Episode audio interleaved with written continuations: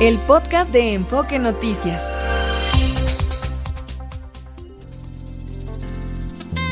de la mañana con un minuto 17 grados la temperatura promedio en la Ciudad de México. Hoy se instalará en la Cámara de Diputados la Comisión Especial de Seguimiento al Proceso Electoral, que abordará la seguridad de los candidatos durante la campaña.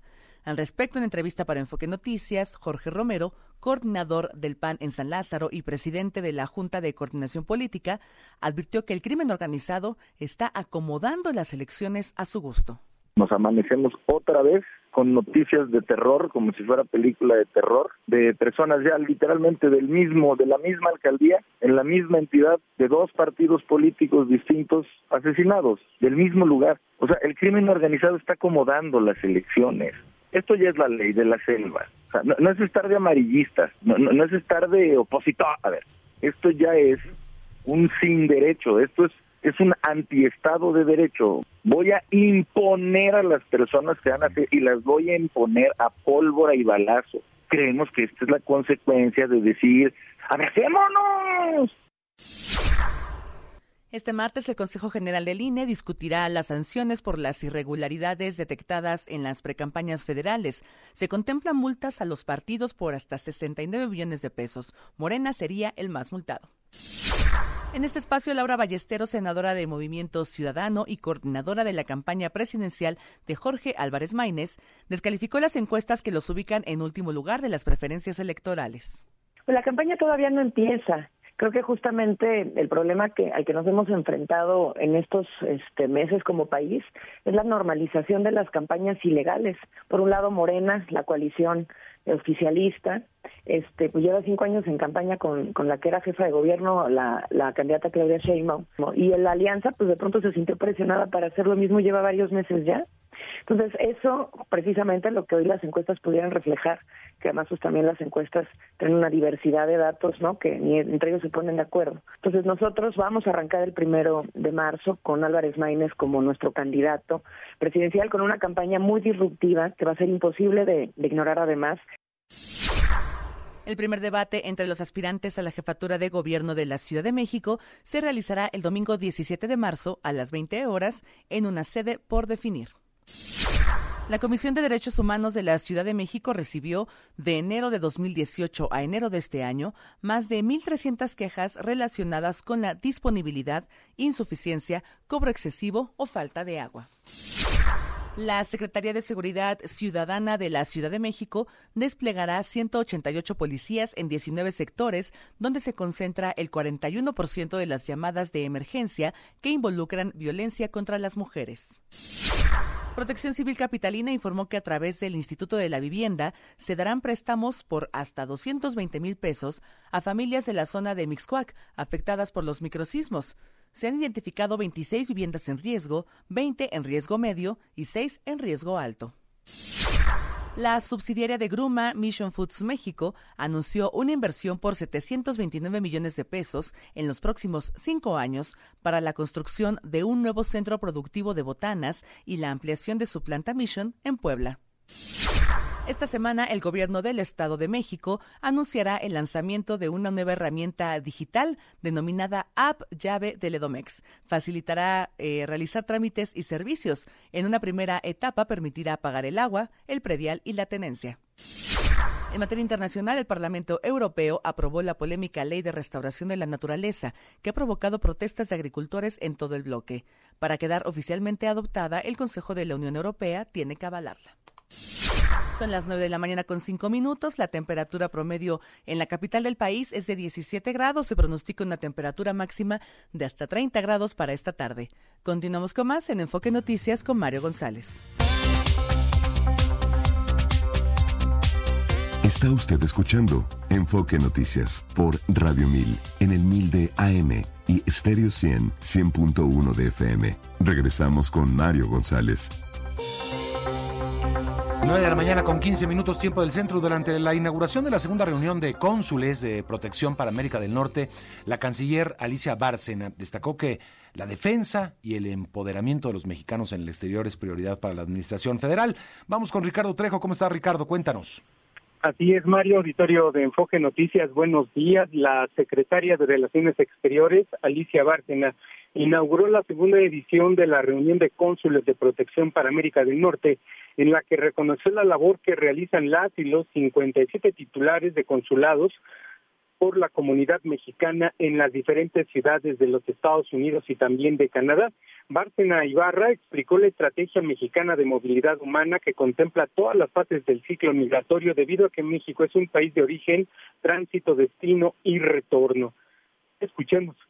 La estrategia de movilidad humana de México tiene dos componentes fundamentales. Uno es, desde luego, la comunidad mexicana en el exterior. Y segundo, el otro gran pilar es todo lo que son los migrantes que transitan por nuestro país. Entonces México en realidad es un, es un, nuestra estrategia de movilidad humana, pues es una estrategia única que no existe en ningún otro lado del mundo, porque México es un país de origen, de tránsito, de destino y de retorno.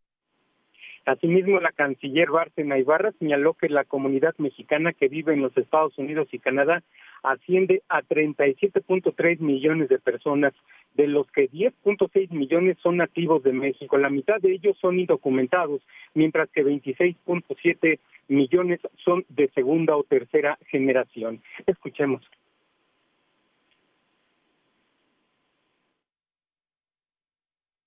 Tengo la mayor parte de nuestras eh, comunidades en el exterior están en Estados Unidos. Eso también es verdad. En Estados Unidos y Canadá es donde está la mayor parte de las personas que han salido buscando pues una mejor vida, la mayoría de ellas. Y por lo tanto creo que la defensa, protección y empoderamiento de las y los mexicanos en el exterior es una tarea central. Y yo la he convertido en uno de mis ejes fundamentales de este periodo, periodo corto, pero no por ello intenso. Finalmente, la canciller, ante los tiempos electorales que se avecinan en los Estados Unidos, pidió a los cónsules ser fuertes para defender los intereses de la comunidad mexicana con dignidad, tanto en Estados Unidos como en Canadá. Mario, por el momento el reporte para el auditorio de Enfoque Noticias. Bueno, gracias. Eh, pues ahí está. Y lo que decíamos un poco, ¿no? Este, sí, hay mucho empoderamiento de los mexicanos en el exterior están moviendo en muchos sentidos la economía de Estados Unidos. Hemos visto un repunte económico del empleo y de la economía en general. En Estados Unidos también, eh, ya le comentaba yo un poco más temprano un artículo del Washington Post en ese sentido, de cómo el migrante y en ese, pues obviamente de una gran mano de obra mexicana, están impulsando la economía y la recuperación de Estados Unidos. El envío de remesas es la principal fuente de divisas desde hace ya mucho, mucho tiempo para nuestro país, pero eso no puede ser un motivo de orgullo. Eso es una vergüenza. Es una vergüenza no haber acogido eh, por falta de oportunidades en este país a cantidad de, de personas, hombres y mujeres que aportan una enorme mano de obra, por una parte, eh, y también por motivos de inseguridad que deciden abandonar. Hay una, aparte una migración interna muy, muy fuerte, pero adicionalmente, pues otros deciden experimentar en Estados Unidos todo aquel que tiene un familiar allá, pues intenta alcanzarlo para tener una mejor, una mejor perspectiva de futuro. 9 de la mañana, 18 minutos. Casa de las Lomas Muebles presenta Los deportes con Fernando Espinosa en Enfoque Noticias. Hola Fer, ¿cómo estás? ¿Cómo estás Mario? Muchas gracias. Muy buenos días a ti y a los amigos de Enfoque Noticias. Del abierto mexicano de tenis Arnaldi italiano pasa sobre Taylor Fritz. Que Taylor Fritz pues ha sido la mejor raqueta en los últimos años de, de los Estados Unidos. Esa digamos que es la gran sorpresa ayer en Acapulco.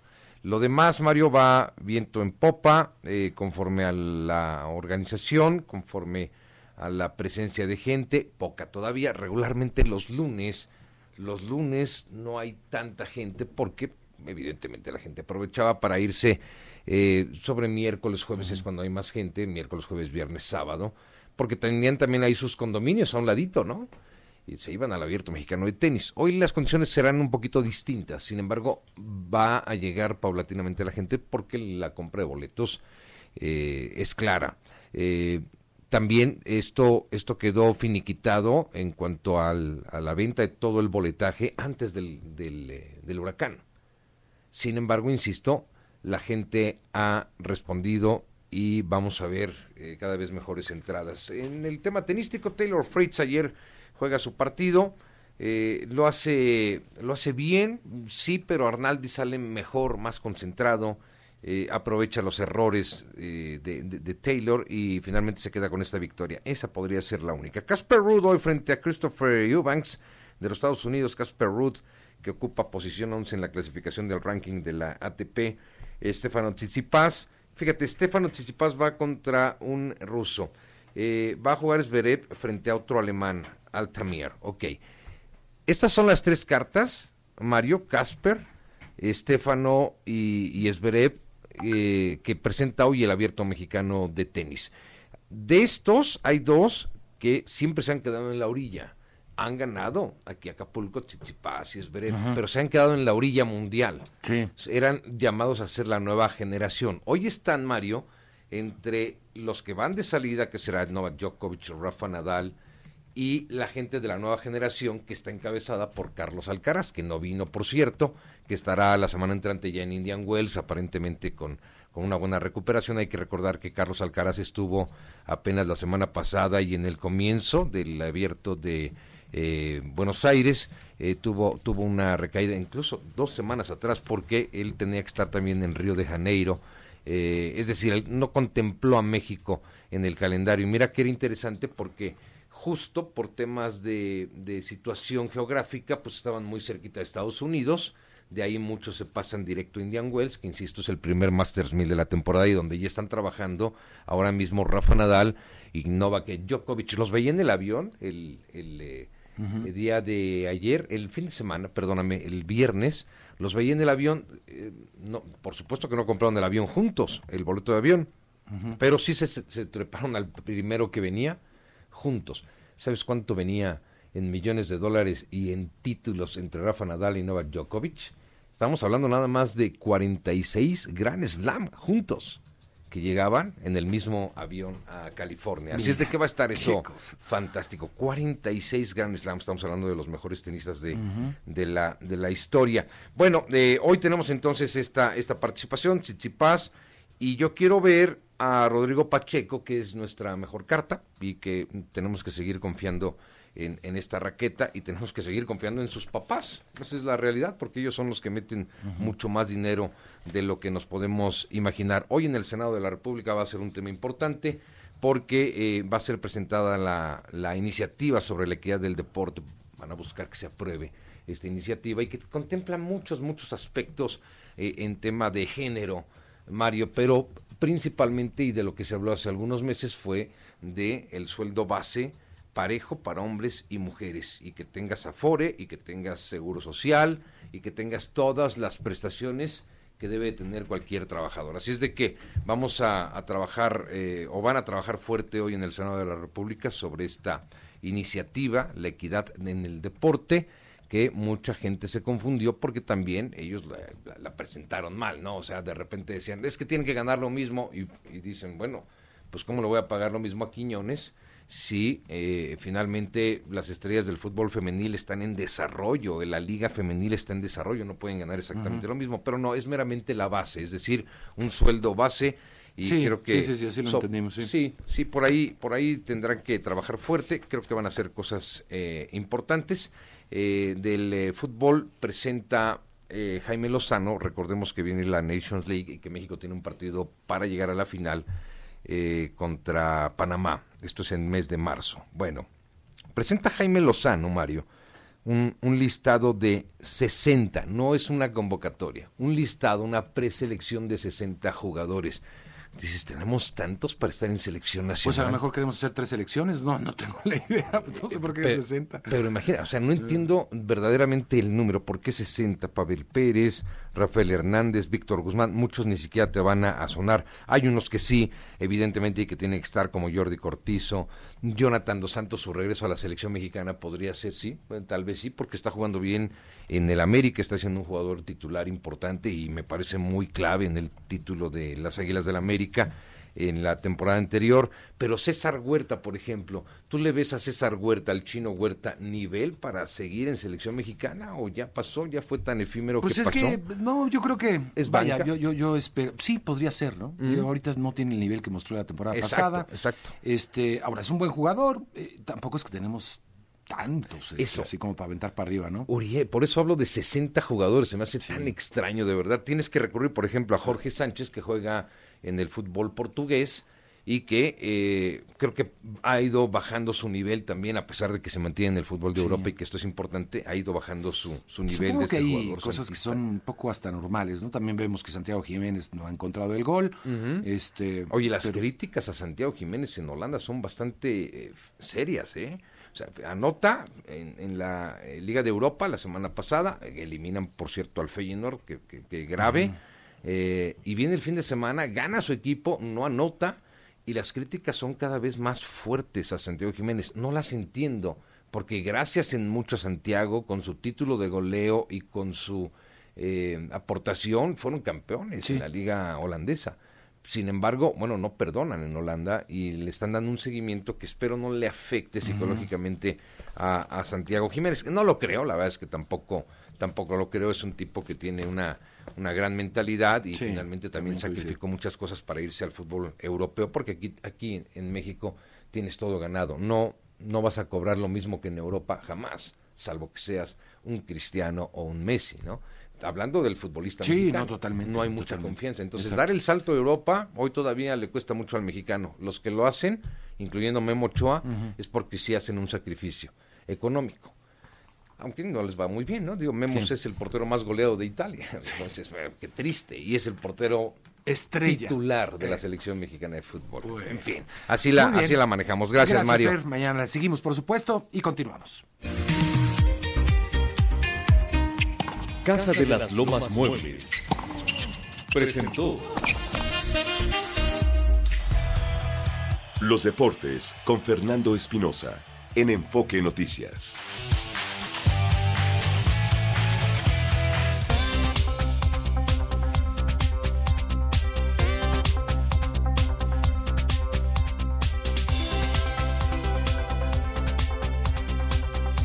Bueno, vamos a Jalisco para ver cómo va el caso de los jóvenes hallados muertos hace ya alguna, algunos días. Estos jóvenes, siete jóvenes, eh, la mayoría mayores de edad, a las puertas de su domicilio allá en Tlaquepaque. Eh, ¿Qué ha pasado con las investigaciones? ¿Cuál ha sido la actuación de la autoridad? Paula Castillo, ¿cómo estás? Cuéntanos.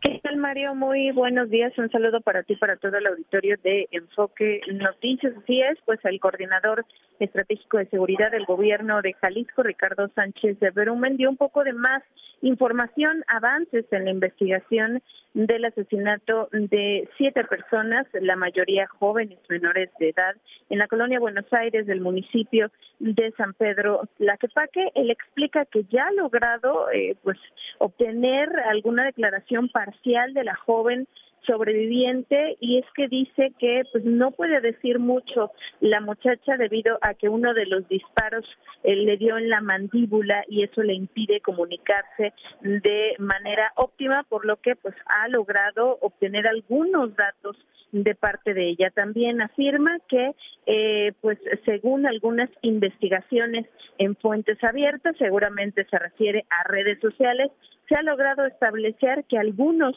de los jóvenes asesinados tienen alguna relación o vínculo con la delincuencia organizada. Aquí lo escuchamos.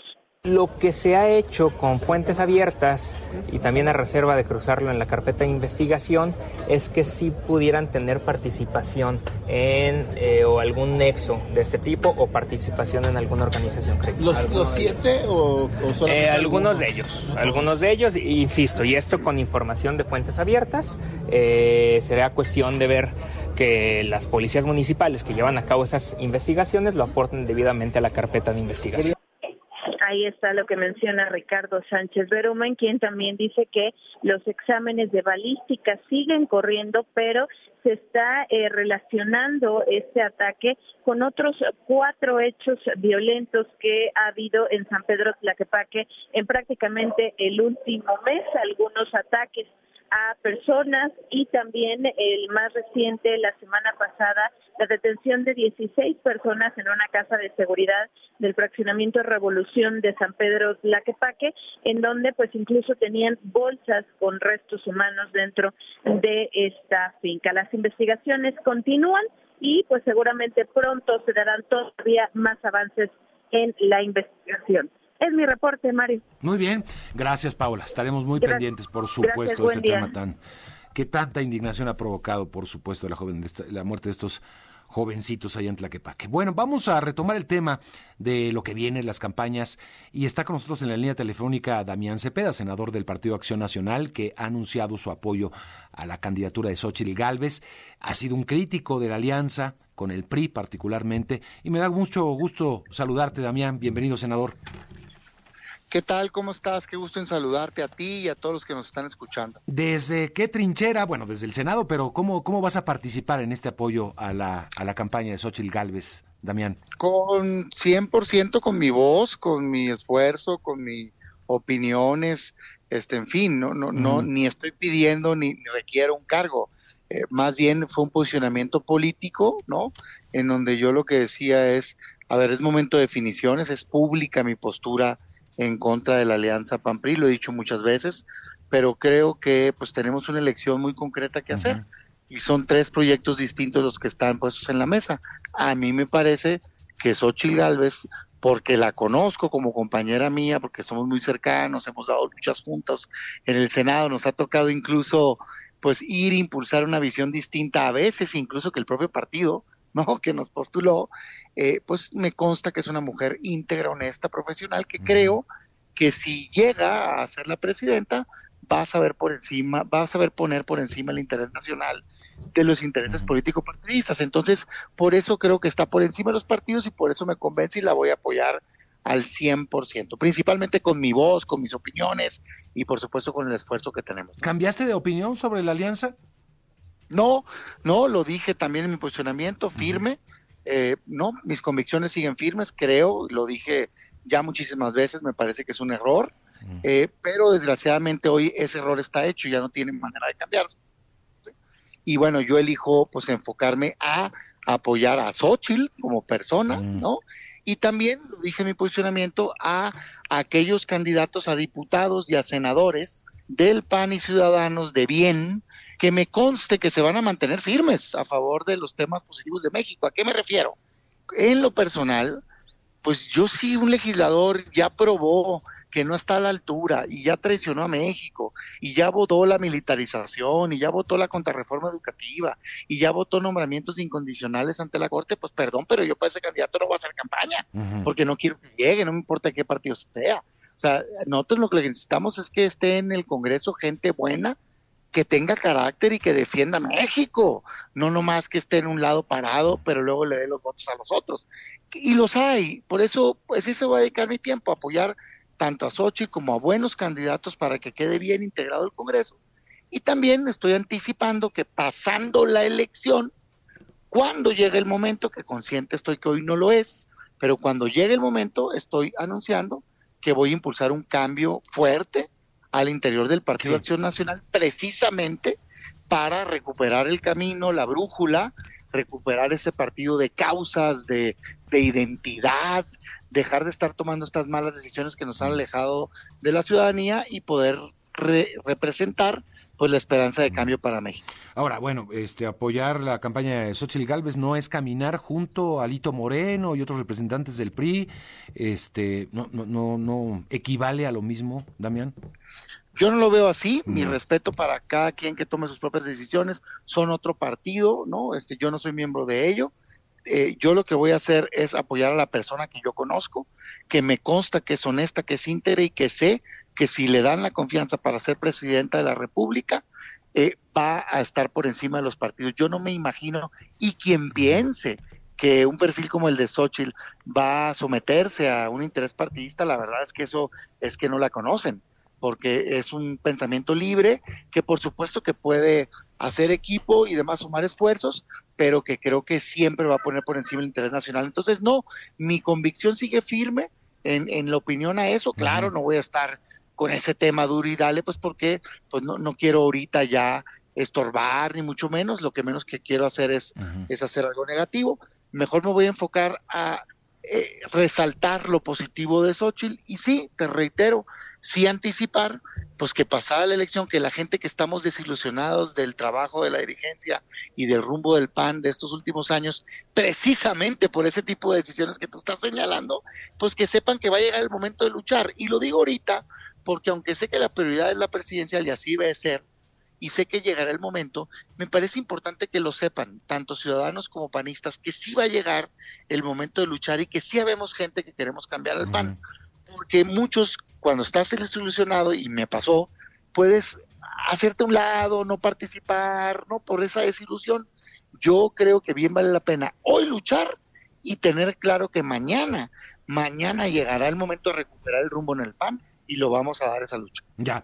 Oye, este, a ver, eh, eh, dicen muchos, incluido eh, Marco Cortés, dirigente nacional del Partido Acción Nacional, que no hay manera de competir hoy por hoy contra una coalición oficialista de Morena, Partido Trabajo y Partido Verde, si no es con una alianza, una alianza grande como la que se conformó.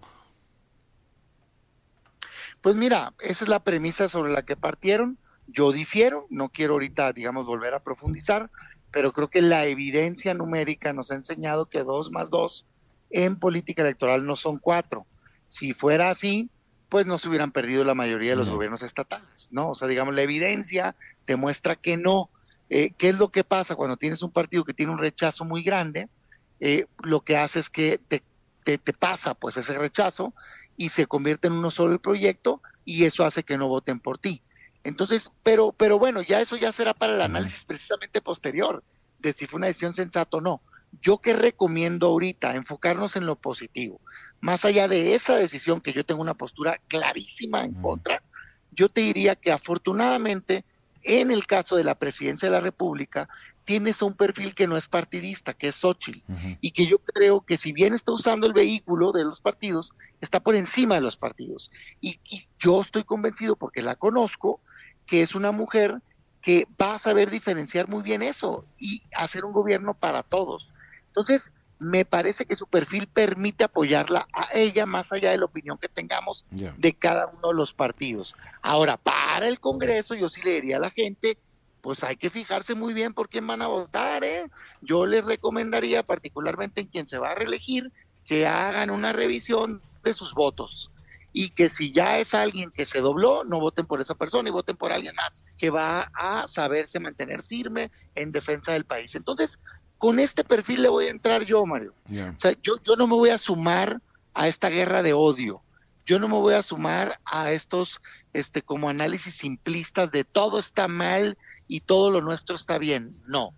Lo que aquí hay es una visión distinta de país entre dos proyectos principalmente, en el cual Xochitl Galvez creo que sabe reconocer lo que está bien, como son los programas sociales, y ha dicho claramente que los va a continuar, pero claramente está planteando una alternativa o va a plantear distinta en lo que ha fracasado. O sea, más allá del color que tenga, si te cae bien López Obrador o Morena, fracasaron en seguridad pública. Entonces yo cuando veo un proyecto de continuidad en eso, pues no lo puedo apoyar porque yo no quiero que continúe el problema de seguridad o en salud y demás, que son los temas que ya debatiremos y que para eso son las elecciones y cuenten conmigo para un debate informado argumentando sin atacar, con mucha pasión, pero siempre con datos a la mano. Y pasando la elección, Bien. pues a cambiar el pan, porque si no, se va a volver irrelevante, hombre. ¿Dónde está? tú, digo, no me puedes decir tú, pero yo te digo, no marcan agenda, no marcan posturas, están en la irrelevancia política, hombre. El PAN tiene que tener la altura que se merece como la primer partido político de, de oposición o el partido en gobierno ya pasada la elección y para eso necesitamos altura de miras, volver a integrar a los mejores, que no importen los equipos políticos, eh, pues seas de uno u otro, si tienes talento, bienvenido, vamos con los mejores hombres y mujeres a las cámaras, de diputados, de senadores, recuperar la identidad, volver a generar esperanza. Ese es el pan que yo quiero ver y no lo veo. Y el gran reto. Gracias, Damián. Gracias, un saludo. Gracias al senador Damián Cepeda, senador del Partido Acción Nacional, bueno, con esa pretensión de, de pues encabezar también una una campaña después del proceso electoral para, para dirigir al blanquiazul. Bueno, vámonos a la pausa, ¿no? De la mañana con 40 minutos ya, tiempo del centro. Después de la pausa, el resumen de la conferencia matutina. El presidente López Obrador anuncia gira, gira de trabajo por todo el país en el proceso de veda electoral. Vámonos y regreso enseguida. 9 de la mañana, 47 minutos. Vamos con mi compañera Mara Rivera y el, eh, pues el resumen de la conferencia que está, ha estado con muchísimos temas. Mara, ¿cómo estás? ¿Qué tal, eh, Mario? Auditorio de Enfoque en Noticias. Y bueno, pues aunque ha habido muchos temas, fíjate que curioso porque de una pregunta, pues prácticamente el presidente sacó así de la manga, pues alrededor de unos cinco temas. Y entre ellos, pues está, por ejemplo, de la veda electoral, que esta inicia ya eh, formal y oficialmente el próximo primero de marzo. Aquí López Obrador informó que realizará un recorrido por todo el país para supervisar las obras pendientes sin comunicación con ciudadanos, dijo que incluso solo reuniones de trabajo, también que el objetivo pues es precisamente eh, supervisar de que no quede ni una obra pendiente de cara pues a esta recta final de su sexenio. Vamos a escuchar que a partir de la veda yo voy a hacer un recorrido por el país para supervisar obras que tenemos en proceso, sin comunicación con ciudadanos, sin reuniones con ciudadanos, sino reuniones de trabajo, supervisión, voy a estar en donde se están construyendo puentes, donde se están construyendo caminos, donde se están construyendo hospitales, y bueno, pues el eh, presidente al mismo tiempo eh, celebró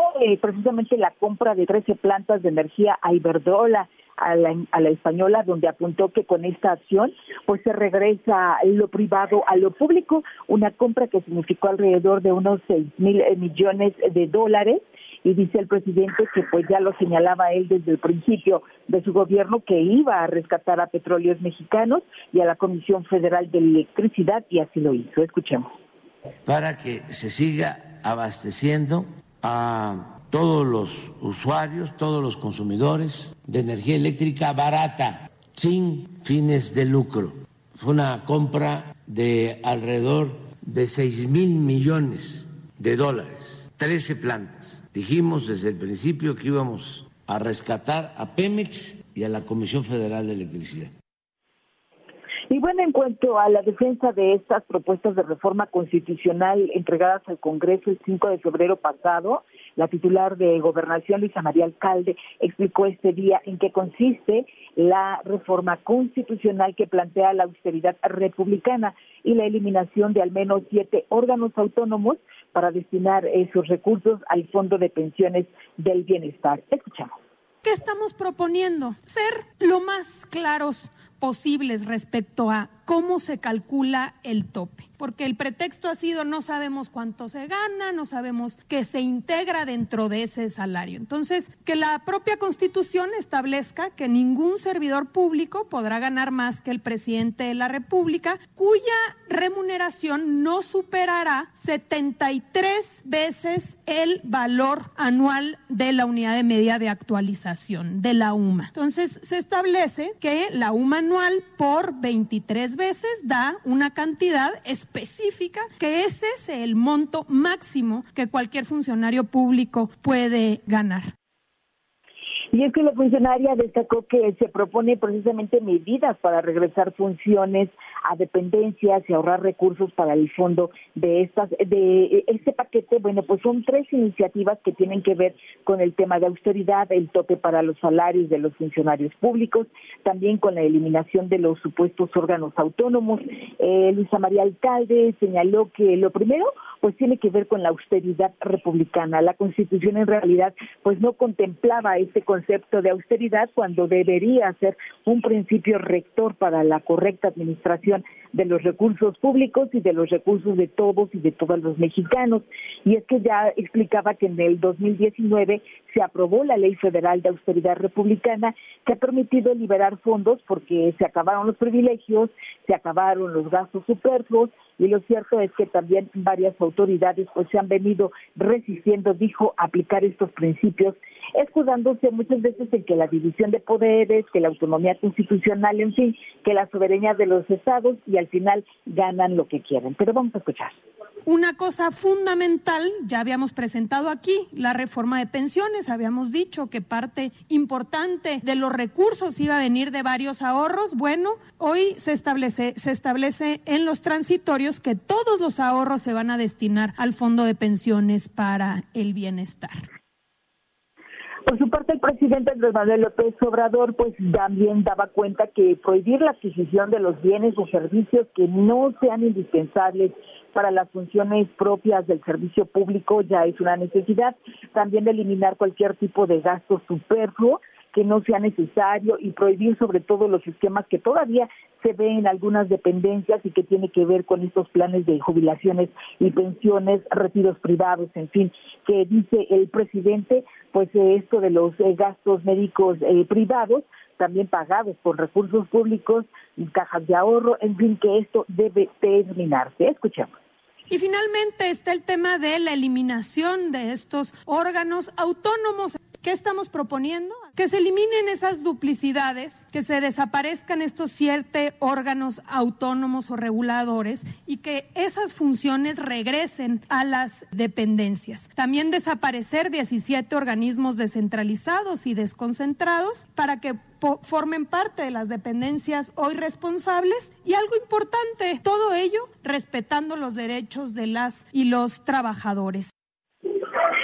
Bueno, pues también el presidente habló de estos cambios que se están dando importantes en la manera de pensar de los mexicanos, concretamente de los capitalinos, donde pues reconoce el presidente también eh, se han modificado tanta la manera de pensar como también de, cómo se venía esto eh, designando o, o, mejor dicho eh, ubicándose en la Ciudad de México. Vamos a escuchar cómo lo dice. Dictador, ¿de dónde? ¿A quién hemos reprimido? ¿A quién hemos desaparecido? ¿A quién hemos mandado a masacrar? ¿A quién hemos torturado? Y bueno, pues dijo el presidente que la mayoría de los mexicanos quiere que siga el progreso con justicia y la paz. Dice eh, López Obrador que no hay ningún riesgo de crisis económica. En lo político daba cuenta que no hay ninguna fuerza que desestabilice eh, y sobre todo, bueno, pues polarizando a la población. El presidente indica también que, eh, que tampoco en lo internacional se ven riesgos, incluso si hubiera más reportajes como el publicado en el diario estadounidense New York Times, el Financial Times. En fin, dice el presidente que no estamos sometidos, México no está sometido a los Estados Unidos y sí se está viendo en cambio que aquí lo que prevalece es la democracia. Escuchamos. Esta era una ciudad de avanzada, siempre lo fue, y ahora se ha venido empanizando, hamburguesando, derechizando. Pero es ese fenómeno, porque antes estaba muy localizado en la del Valle, que ni siquiera quiero decir que la delegación Benito Juárez, no, en la del Valle. Había más conservadurismo en la del Valle que las lomas, pero ahora ya se extendió. Es el bombardeo. Y bueno, pues en resumen, eh, Mario, el presidente eh, ya inicia prácticamente, dice este recorrido de país muy discretamente, pero que al final pues coincide un poco con la veda electoral, así que su promesa, su advertencia es que no hará eh, mucha estridencia en cuanto a la inauguración que van a continuar de obras y que por lo pronto pues hoy incluye una aquí en la Ciudad de México y mañana y el, y pasado mañana en el tren Maya. Es lo que te tengo. Gracias, bueno. Bueno, pues así las cosas. Este, ya le, conversaba yo un poquito más temprano de cómo el presidente luego este, se queja de que le, le, ataquen y le dicen y lo culpen sin pruebas. Cuando el presidente también es el que empieza, vaya, este, empieza el juego de ir subiendo la vara en la retórica, de ir acusando sin pruebas. Ahora se le echaba a, Felipe, a Felipe Calderón, entre broma y broma también dijo por ahí algo sobre, eh, pues cuando le dicen que, es el, el eh, presidente narcotraficante o narcopresidente, dice, pues ni que fuera Calderón, lo dijo algo así, vamos a escuchar. Estamos en el mundo al revés. Porque los conservadores eh, son muy dados a la mentira, además de corruptos, deshonestos. hipócritas. Imagínense, AMLO narcotraficante. Si no soy Calderón, sí, y no estoy diciendo que Calderón sea narcotraficante, pero sí hubo con Calderón un estado narco o un narcoestado por lo de García Luna. Probado. Bueno, sí lo dijo. Sí lo dijo. Ahí está. Bueno, en fin, vámonos con el, eh, vamos con este anuncio de, de, inversiones. Ernesto Gloria, Gruma anuncia que su subsidiaria eh, Mission Foods Mexico invertirá más de 700 millones de pesos para incrementar su producción en el país. Le digo, la inversión sigue llegando. Ernesto. Inversión, Mario, muy buenos días, auditorio de Enfoque, que continuará durante los próximos cinco años. Esto es para la construcción de una planta productora, de una nueva planta productora de botanas, así como la ampliación de la que ya tiene de tortillas de maíz, trigo y otros productos. La inversión, señaló el grupo, será dirigida al Estado de Puebla. La compañía detalló que con la ampliación de la planta ya instalada se contará con capacidad de producir más de 70 mil toneladas anuales de productos y además generará 440 empleos directos en esa entidad. Resaltó que casi la mitad de ellos estarán ocupados por personal femenino. Una buena noticia para el inclusionario. Añadió que en los trabajos de construcción y ampliación se generarán cerca de 110 empleos indirectos y la cadena de abastecimiento se fortalecerá en la entidad al requerir harinas de trigo y maíz, así como empaques e ingredientes menores. La región Bajío es una de las de mayor consumo de productos de la marca, a la que se suman también la centro y sur, en las que bueno, pues en los últimos años ha registrado un aumento de demanda de estos productos de la marca. Directivos de la empresa finalmente agradecieron a las autoridades del Estado las facilidades para la concreción y desarrollo de este proyecto en la entidad. Pues siguen fluyendo, Mario, las inversiones y por supuesto con ello el empleo y las buenas noticias para nuestro país. Muy bien. Bueno, pues así la situación. Gracias, Ernesto. Buenos días. Gracias y buenos días. Martín Carmona, cerramos con las finanzas. Mario, baja cuatro centavos el precio del dólar en esta jornada de martes hasta 17.05 en operaciones al mayoreo en bancos y casas de cambio 16.49 el precio del dólar, mientras que el, perdón, 17.51 está a la venta el precio del dólar y del euro 18.60. Mario, los números. Bien, Martín, gracias. Llegamos al final, Fabiola. 19 grados la temperatura. Bueno, pues así llegamos al final y esto va a ir calentando todavía más y me refiero al clima en un ratito, pero también a las, los días de política tan intensa que estamos viviendo. Que pase un excelente día. Lo esperamos mañana en la primera emisión. El podcast de Enfoque Noticias.